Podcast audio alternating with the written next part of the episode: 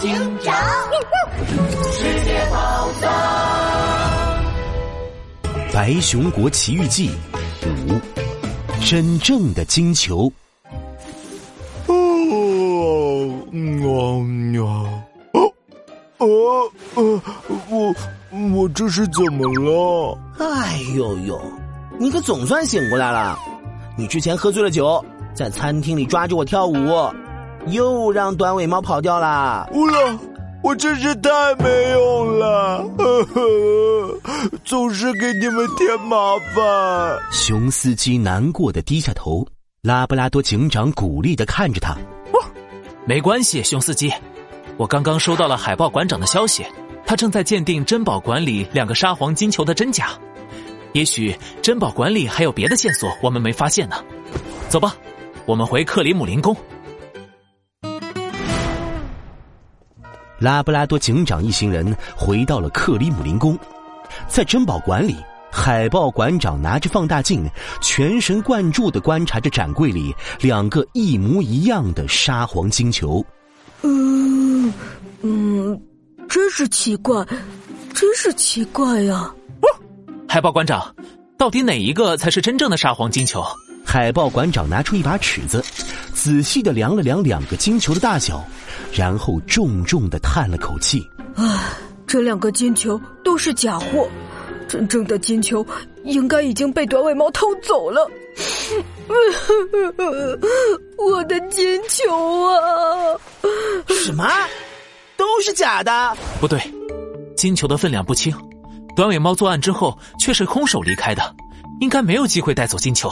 拉布拉多警长盯着两个大金球，皱起了眉头。突然，杜宾警员激动的跳了起来：“哎呦呦，拉布拉多警长，我知道短尾猫的计划了，他一定是假扮成了海豹馆长，然后告诉大家金球都是假的，这样就可以光明正大的把金球带出去了。哼，让我抓住他！哎，等一下，杜拉布拉多警长话还没说完呢。”杜宾警员就激动的扑倒了海豹馆长，用力的扯海豹馆长的脸。哎，一个木头做的玩偶从海豹馆长的口袋里掉了出来。哎呦呦，怎么没面具啊？我是真的海豹馆长呀！我说这两颗金球是假货，是因为它们的尺寸都比原来的金球大了一圈。杜宾警员赶紧放开了海豹馆长，捡起了刚刚掉落的木头玩偶，一个劲儿的道歉：“哎呦呦，真对不起，海豹馆长，你的玩偶没摔坏吧？坏了的话，我赔你。”“嗯，算了，你也不是故意的。啊，这是我心爱的俄罗斯套娃，是我们俄罗斯特有的工艺品。”它看上去只有一个玩偶，但其实玩偶里头都是空心的。海豹馆长打开木头玩偶，玩偶里装着一个玩偶。他再打开里面的玩偶，里面的玩偶内还有一个玩偶。玩偶一个比一个小，一个个套在一起。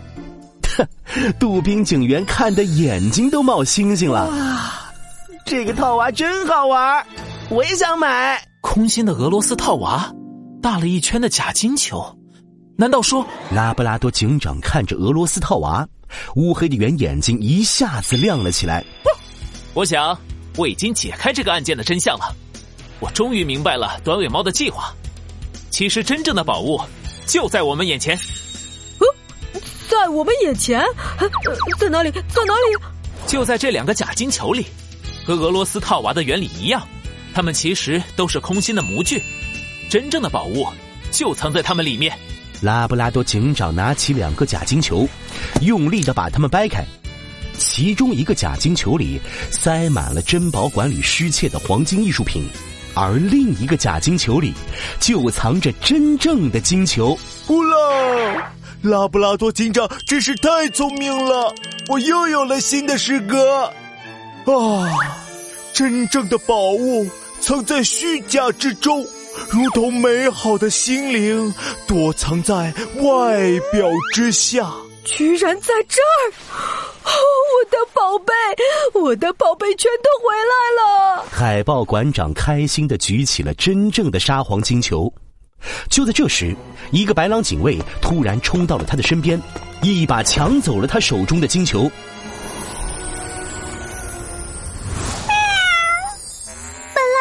你们以为这两个金球都是假货，然后把它们扔掉，我就能轻松取得金球。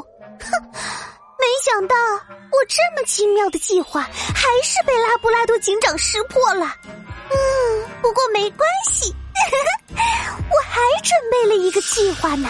白狼警卫卸下了自己的伪装，露出了真面目，正是短尾猫。他弹了一个响指，只听克里姆林宫又一次停电了，整个珍宝馆变得一片漆黑。哦，好黑啊！这头胆小熊怕黑，你们就忙着对付它吧。喵，再见啦！熊司机在黑暗中直发抖，突然。他听到拉布拉多警长的声音：“熊司机，别害怕，你是勇敢的白熊。我我不怕，我要抓住短尾猫。”熊司机握紧拳头，朝着短尾猫逃跑的方向扑了过去。此时，短尾猫已经跳上了窗口。他万万没想到，熊司机会突然勇敢起来。短尾猫连忙躲开，脚下一滑，从窗口摔了下去。不要！救救我小心！一双手用力的拉住了短尾猫，是拉布拉多警长。拉布拉多警长紧紧的抓住短尾猫，把它拉了回来。好了，你安全了。但是，等待你的是……拉布拉多警长掏出了手铐，铐在了短尾猫的手上。短尾猫，你被捕了。这一次，我不会再让你逃跑了。短尾猫看看手铐，再看看拉布拉多警长。喵！太不甘心了，你居然赢了我三次，还救了我的命。嗯，我认输了，也不会再越狱了。拉布拉多警长，我给你最后一个提示吧。世界宝藏的下一个目标是在一个有五十颗星星的国家。五十颗星星，世界宝藏的秘密，我一定会解开。